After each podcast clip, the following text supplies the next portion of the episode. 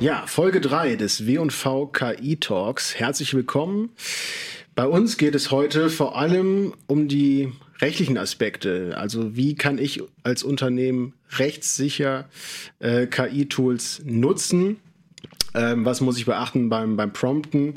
Und ähm, dazu werde ich gleich sprechen mit einer Fachanwältin für Urheber- und Medienrecht. Und äh, Medien sind ein sehr gutes Stichwort, denn mir gegenüber sitzt heute ausnahmsweise kein W&V-Redakteur, sondern Marco Parillo, der CEO der Ebner Media Group.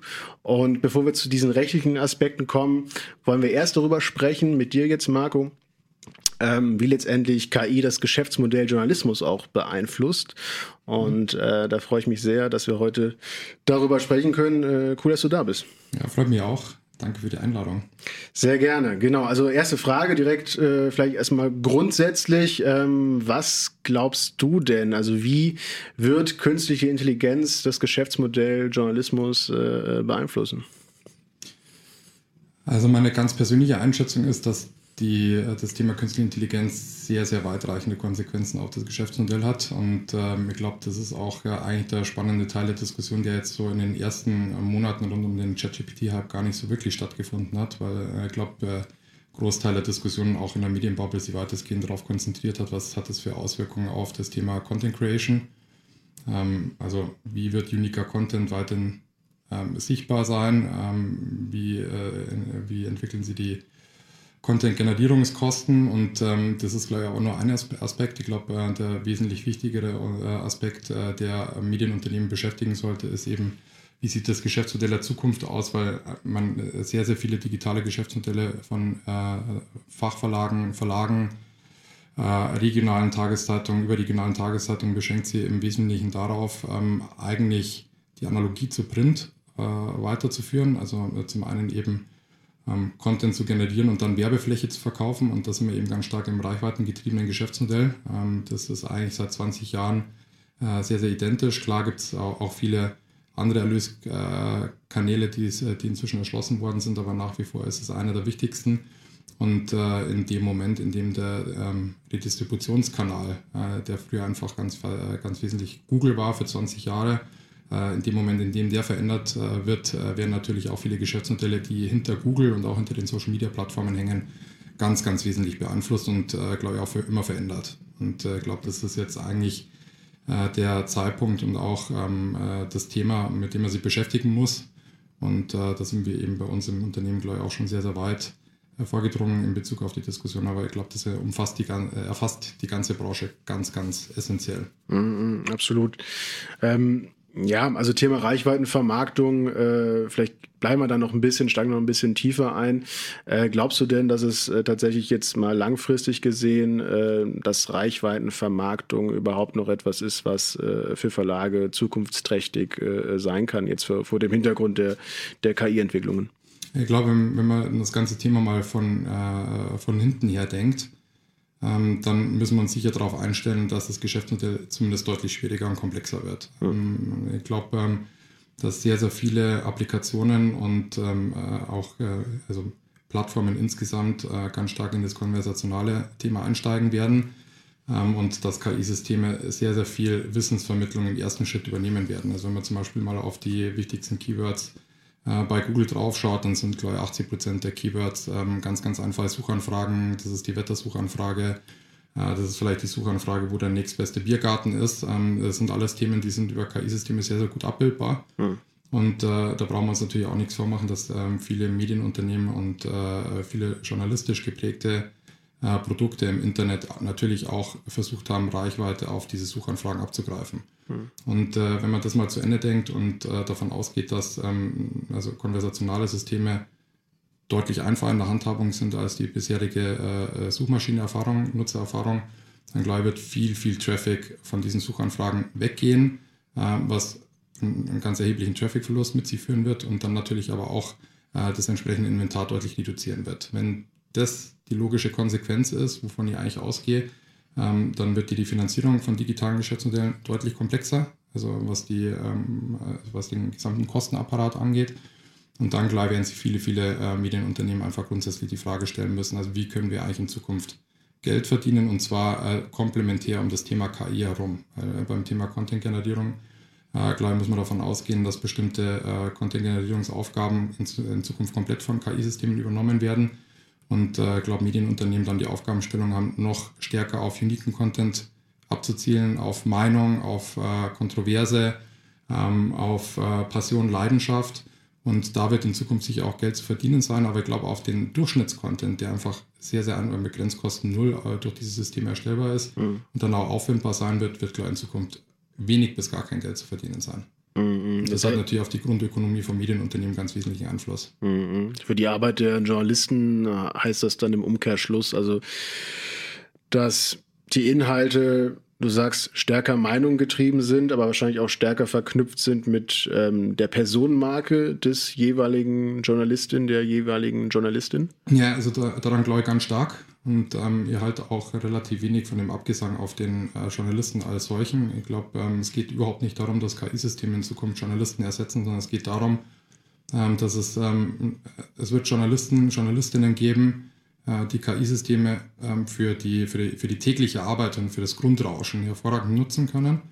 Und der, der Zeitgewinn, der dadurch einsetzt, ähm, durch diese Produktivitätsgewinne in der, in der täglichen administrativen Arbeit äh, für Basis-Content, die nennt es ähm, mal so ein bisschen äh, zugespitzter zu formulieren, diese Zeit muss genutzt werden, um noch stärker auf die Personenmarke einzuzahlen, um noch unikeren Content zu erstellen. Und da wird ja gerade die, die Fähigkeit und auch das Profil eines Journalisten wirklich sichtbar. Ich meine, die, ähm, ich glaube, viele Journalisten und Journalistinnen werden nicht deshalb äh, Journalistinnen, weil sie irgendwie ähm, eine DPA-Meldung verarbeiten wollen, sondern die werden deshalb eigentlich Journalistinnen, weil sie einfach ähm, in die Recherche wollen, weil sie die Themen erarbeiten wollen, weil sie mit spannenden Persönlichkeiten arbeiten wollen.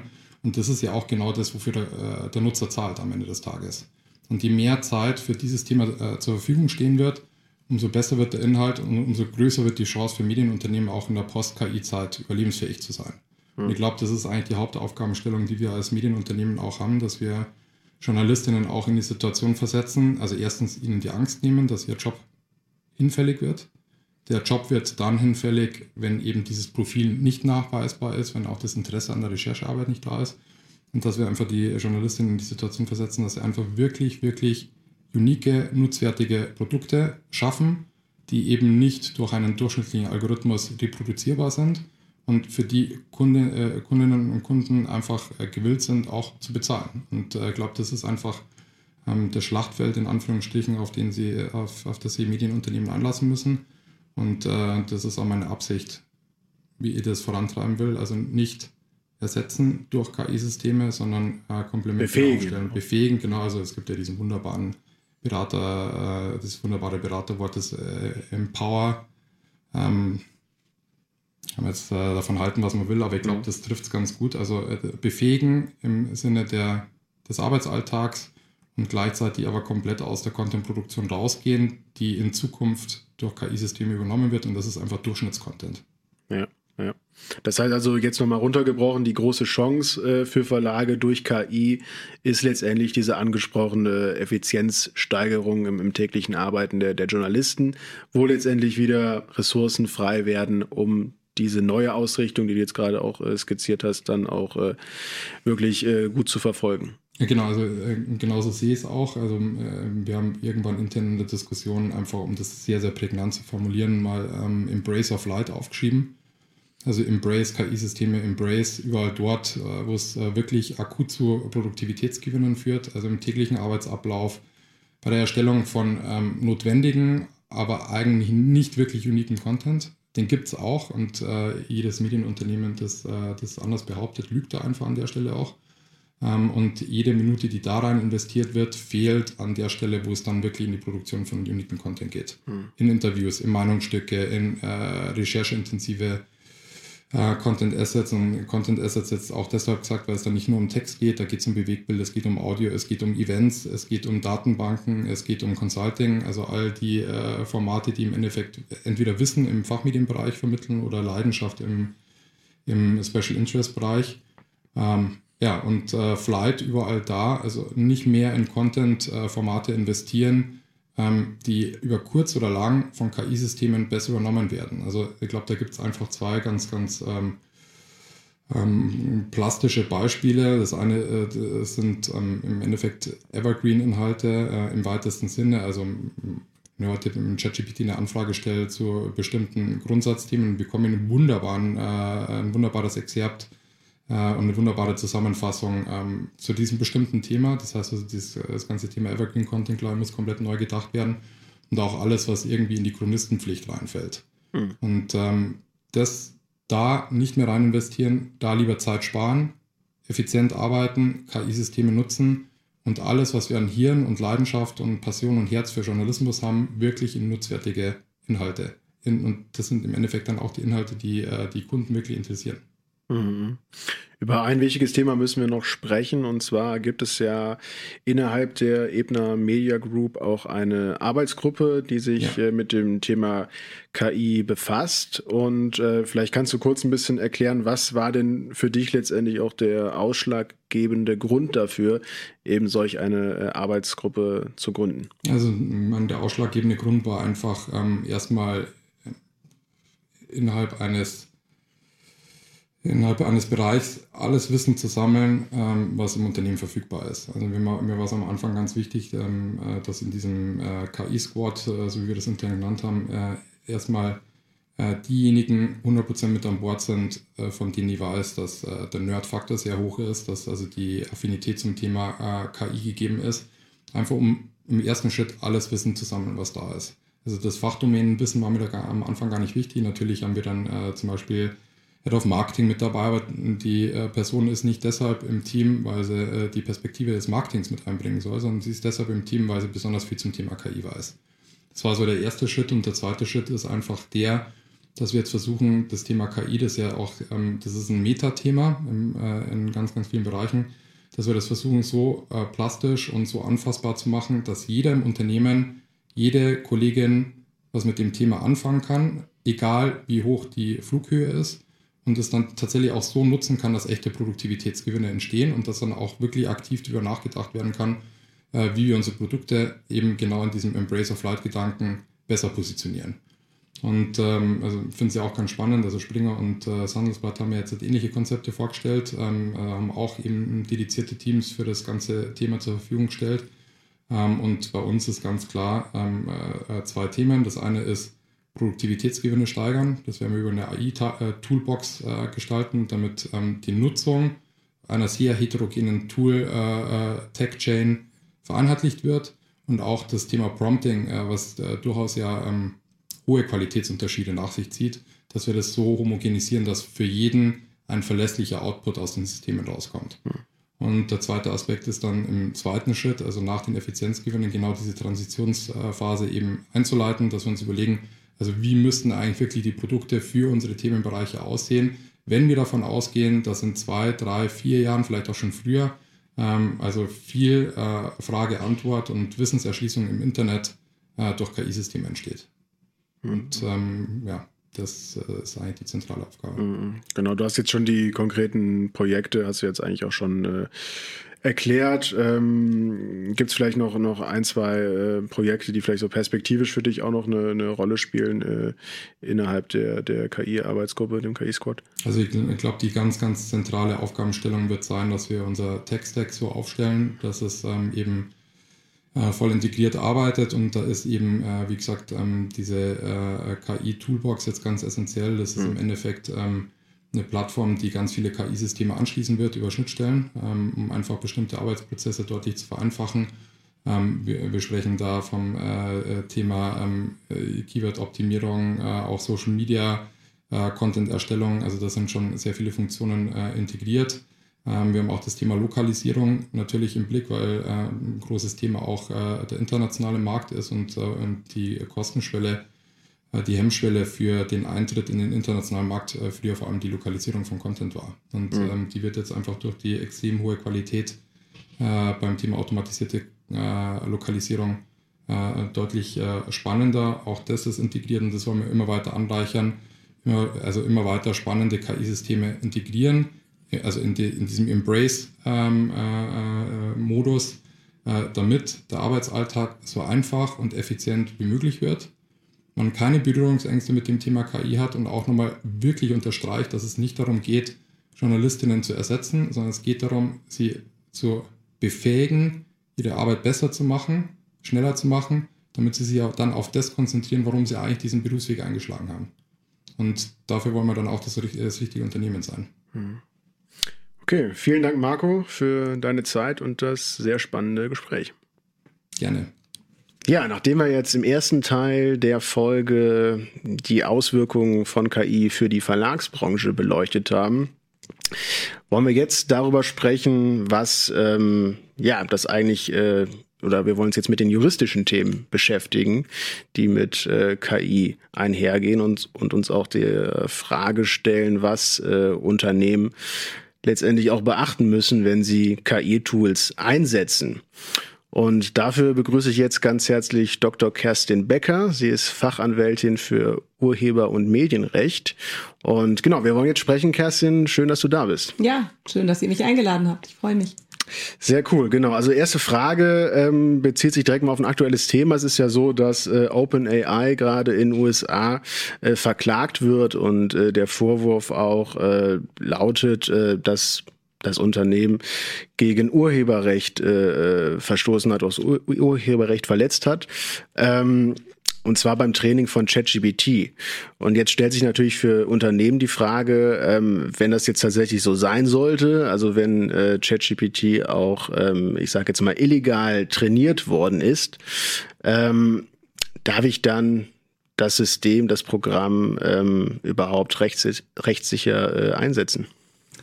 Lass mich mal kurz hintenrum anfangen. Ähm, wenn ähm, das, was das Ergebnis, welches nach einem KI-Anwendung rauskommt, also der Output von KI, ähm, ist ja immer die Frage, ist der legal oder ist der illegal? Also ist er angreifbar? Ähm, wenn ich den dann eben als Verlag oder als Agentur oder als Nutzer veröffentliche. Und äh, diese, und da kommt es eben auch drauf an, wenn ich zum Beispiel äh, ChatGPT nutze und äh, die erste Zeile von Imagine eingebe und sage, setze mir diesen Titel fort und dann kommen die ganzen restlichen Strophen von Imagine, von dem Song Imagine raus, was offensichtlich funktioniert. Ähm, dann und ich veröffentliche die dann ähm, das komplette Imagine-Lied, dann ähm, würde ich für diese Urheberrechtsverletzungen zur Verantwortung gezogen. Das ist so ein klarer Fall, weil da habe ich durch den Prompt einen Output generiert, der eine klare Kopie, ein Plagiat von einem bestehenden geschützten Werk äh, darstellt, welches für KI-Training verwendet worden ist. Mhm. Ähm, das ist so ein klarer Fall. Ja. Ähm, dann kommt die nächste Frage, ob einfach die Tatsache, ich nutze ChatGPT oder irgendeinen Bildgenerator, der illegal trainiert worden ist, hafte ich dann automatisch, ist der Output sozusagen kontaminiert automatisch, ist der damit auch automatisch illegal.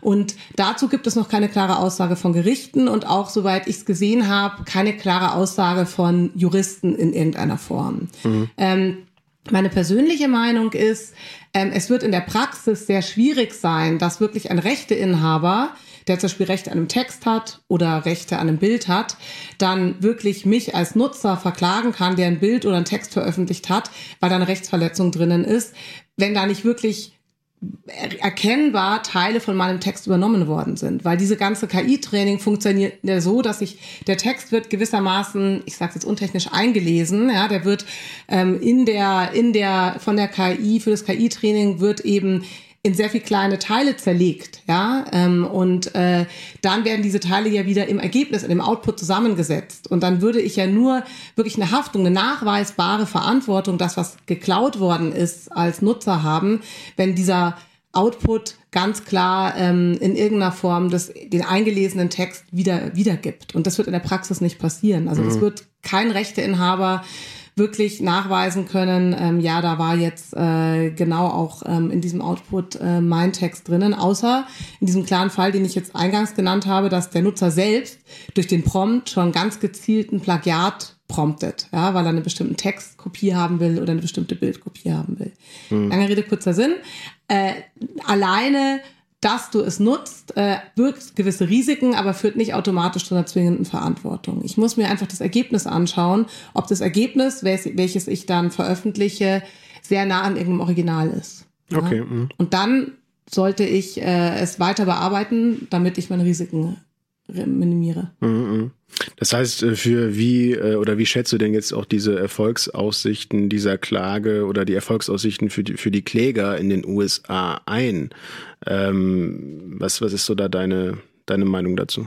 Also ich die konkrete Klageschrift jetzt von gegen ähm, in Sachen ChatGPT kenne ich nicht. Hm. Ähm, ich hatte mir damals sehr genau die Klageschrift angeschaut, die Getty ähm, Images gegen Stability AI, also gegen den Bildgenerator äh, eingereicht hat. Da geht es letzten Endes um ein ähnliches Thema. Es werden eben bei Getty Images wurden 12 Millionen Bildmaterial äh, genutzt und vor allem nicht nur die Bilder, die Fotografien, sondern eben auch die ganzen Metadaten und die hm. Titelbeschreibungen und so weiter, um dann KI zu trainieren. Hm. Und diese Klage, zum Beispiel bei Getty Images, ist auf verschiedenen Ebenen, die macht Urheberrechtsverletzungen geltend, die macht aber auch geltend ähm, Verletzung von ähm, Privatsphäre? Hm? Privatsphäre dann oder? Privatsphäre nicht, nee, weil die Privatsphäre müssten die einzelnen Menschen, äh, das könnte nicht Get the Images okay. machen, sondern Privatsphäre wäre tatsächlich der einzelne abgebildete Mensch, hm. der da ist.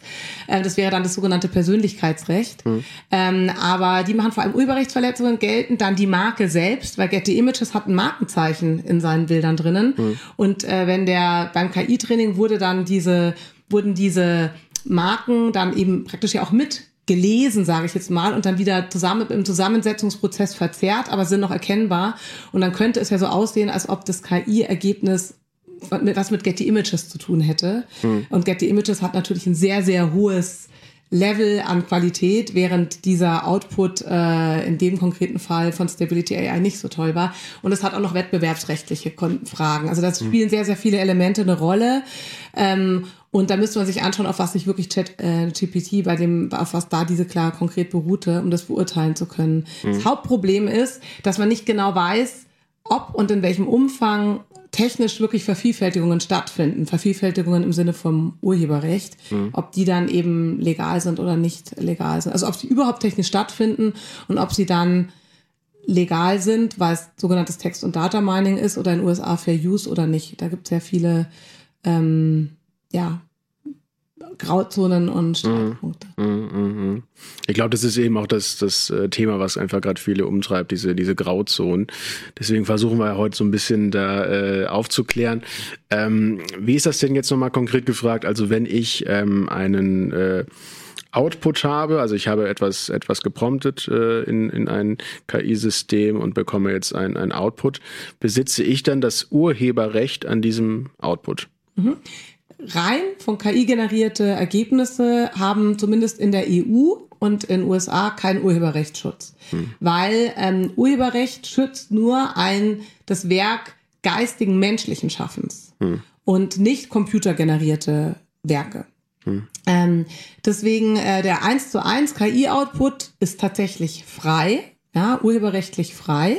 Das heißt, äh, du kannst ihn verwenden. Da hat auch irgendwie der, der Anbieter kein Recht daran, also das KI-Tool kein Recht daran, weil es einfach kein, kein Urheberrecht dran. Du kannst es nutzen, du kannst es aber auch dann keine anderen Leute von der Nutzung ausschließen. Also wenn du zum Beispiel ein wahnsinnig toll gepromptetes, KI-generiertes Werk hast, zum Beispiel irgendein Bild, mhm. ja, äh, und du veröffentlicht es, kann dir das dann auch jeder beliebige andere klauen, sage ich jetzt mal, aus deiner Sicht klauen, weil du ja sagst, das ist dein, du hast es erschaffen.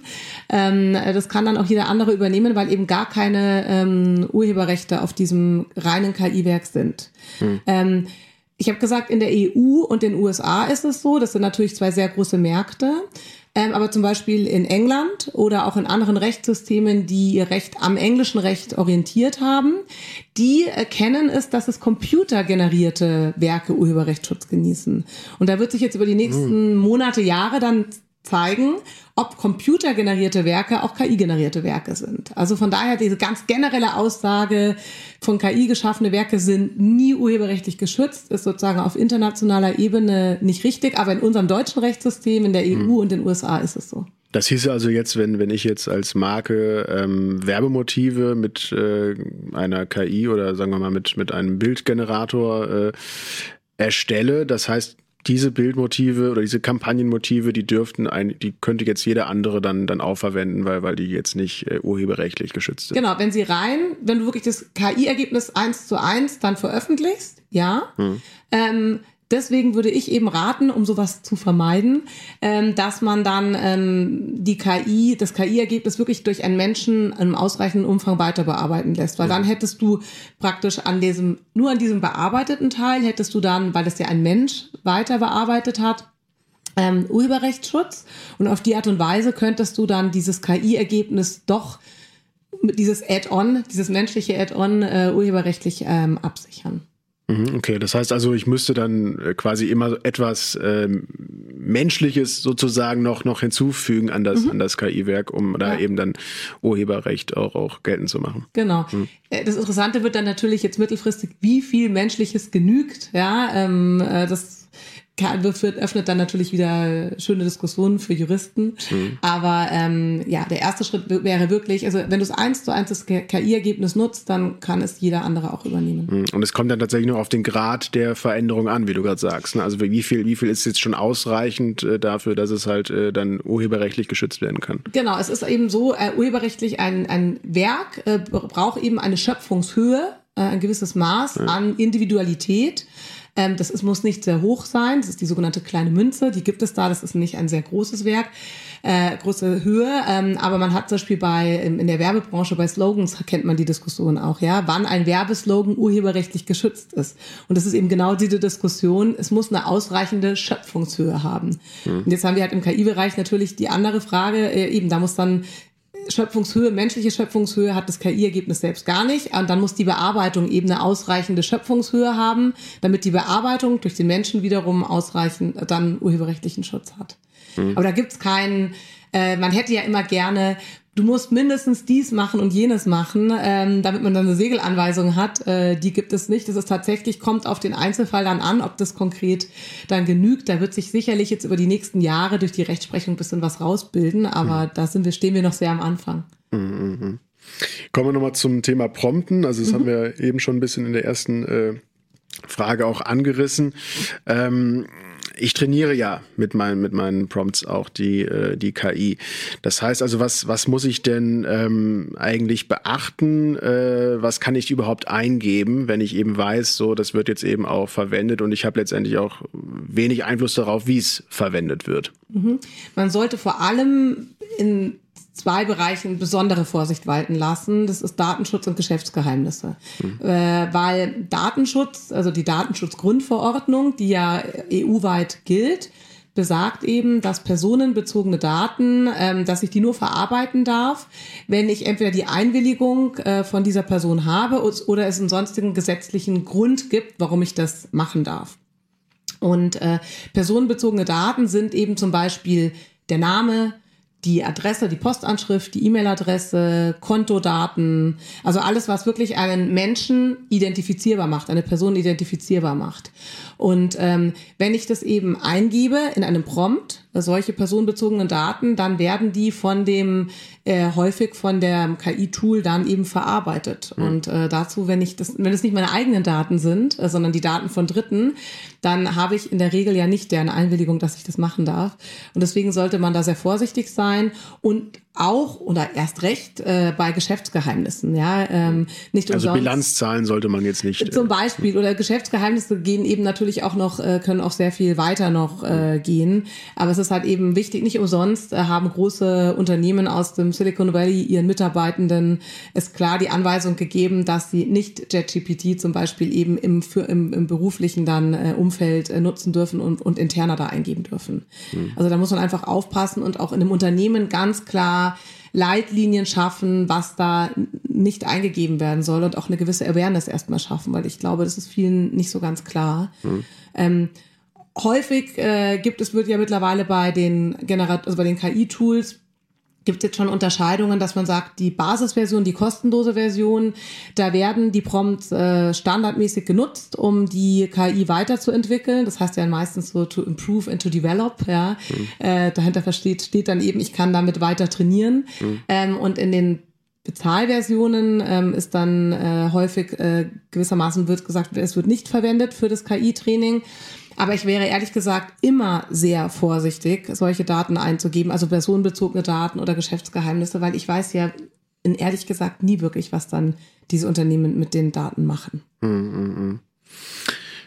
Du sagst, äh, Namen sind äh, letztendlich auch äh, personenbezogene Daten. Das heißt also, wenn ich jetzt äh, mal schnell irgendwie, ich bei W&V möchte äh, mir einen Text schreiben lassen von ChatGPT über Agenturchef XY und der Name ist letztendlich ja aber auch frei äh, recherchierbar, sage ich mal, dürfte ich das trotzdem nicht, weil, weil dieser Name ähm, als, Person, als personenbezogenes äh, Datum gilt.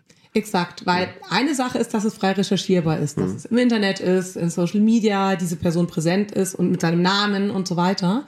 Aber ähm, das andere ist, dass du eben, wenn seinen, du seinen Namen in den Prompt eingibst, äh, wenn, wenn es zu KI-Training verwendet wird, eben nicht ausgeschlossen ist, dass es verarbeitet wird. Also das Verarbeiten ist ein sehr weiter Begriff. Das kann eben auch die Speicherung sein. Hm. Ähm, und ähm, von daher, äh, und du hast eben, wenn du das für den Prompt nutzt, nicht das Recht dazu, diese Daten zu verarbeiten und kannst das Recht auch nicht an äh, ChatGPT oder den Anbieter oder sonstige KI-Tools dann weitergeben. Deswegen mhm. rein, äh, das war wie früher, ähm, manche Themen kommen ja immer wieder, wie früher, dass man dachte, alles, was im Internet ist, wenn ein Bild im Internet ist, haben viele Leute gedacht, dann kann ich es ja verwenden. Mhm. nur weil was veröffentlicht ist, kann ich es nicht einfach nutzen. Und das gilt, erinnert mich daran jetzt so ein bisschen, mhm. ja, nur weil der Name veröffentlicht ist oder irgendwelche Daten veröffentlicht sind, kann ich die nicht jetzt einfach äh, in, äh, zum Prompten verwenden. Mhm. Wenn ich die Rechte nicht daran habe. Mhm. Ja, vielleicht jetzt noch ähm, das Thema ähm, Kennzeichnungspflicht. Also bin ich äh, verpflichtet, wenn ich eben KI-generierten Content äh, habe, das äh, zu kennzeichnen. Können wir auch wieder das, das Beispiel irgendwie äh, eine, eine Werbekampagne nehmen. Ich habe ein, ein Werbemotiv, was mit einem äh, Tool erstellt worden ist, einem KI-Tool, muss ich das eben kennzeichnen. Mhm. Also gesetzlich äh, gibt es derzeit keine Kennzeichnungspflichten. Mhm. Ähm, es gibt die sogenannte KI-Verordnung oder läuft auch unter AI Act, ähm, die von der Europäischen äh, Union verabschiedet werden soll. Die wird derzeit äh, diskutiert und soll voraussichtlich 2000, Ende 2023 dann finalisiert und verabschiedet werden.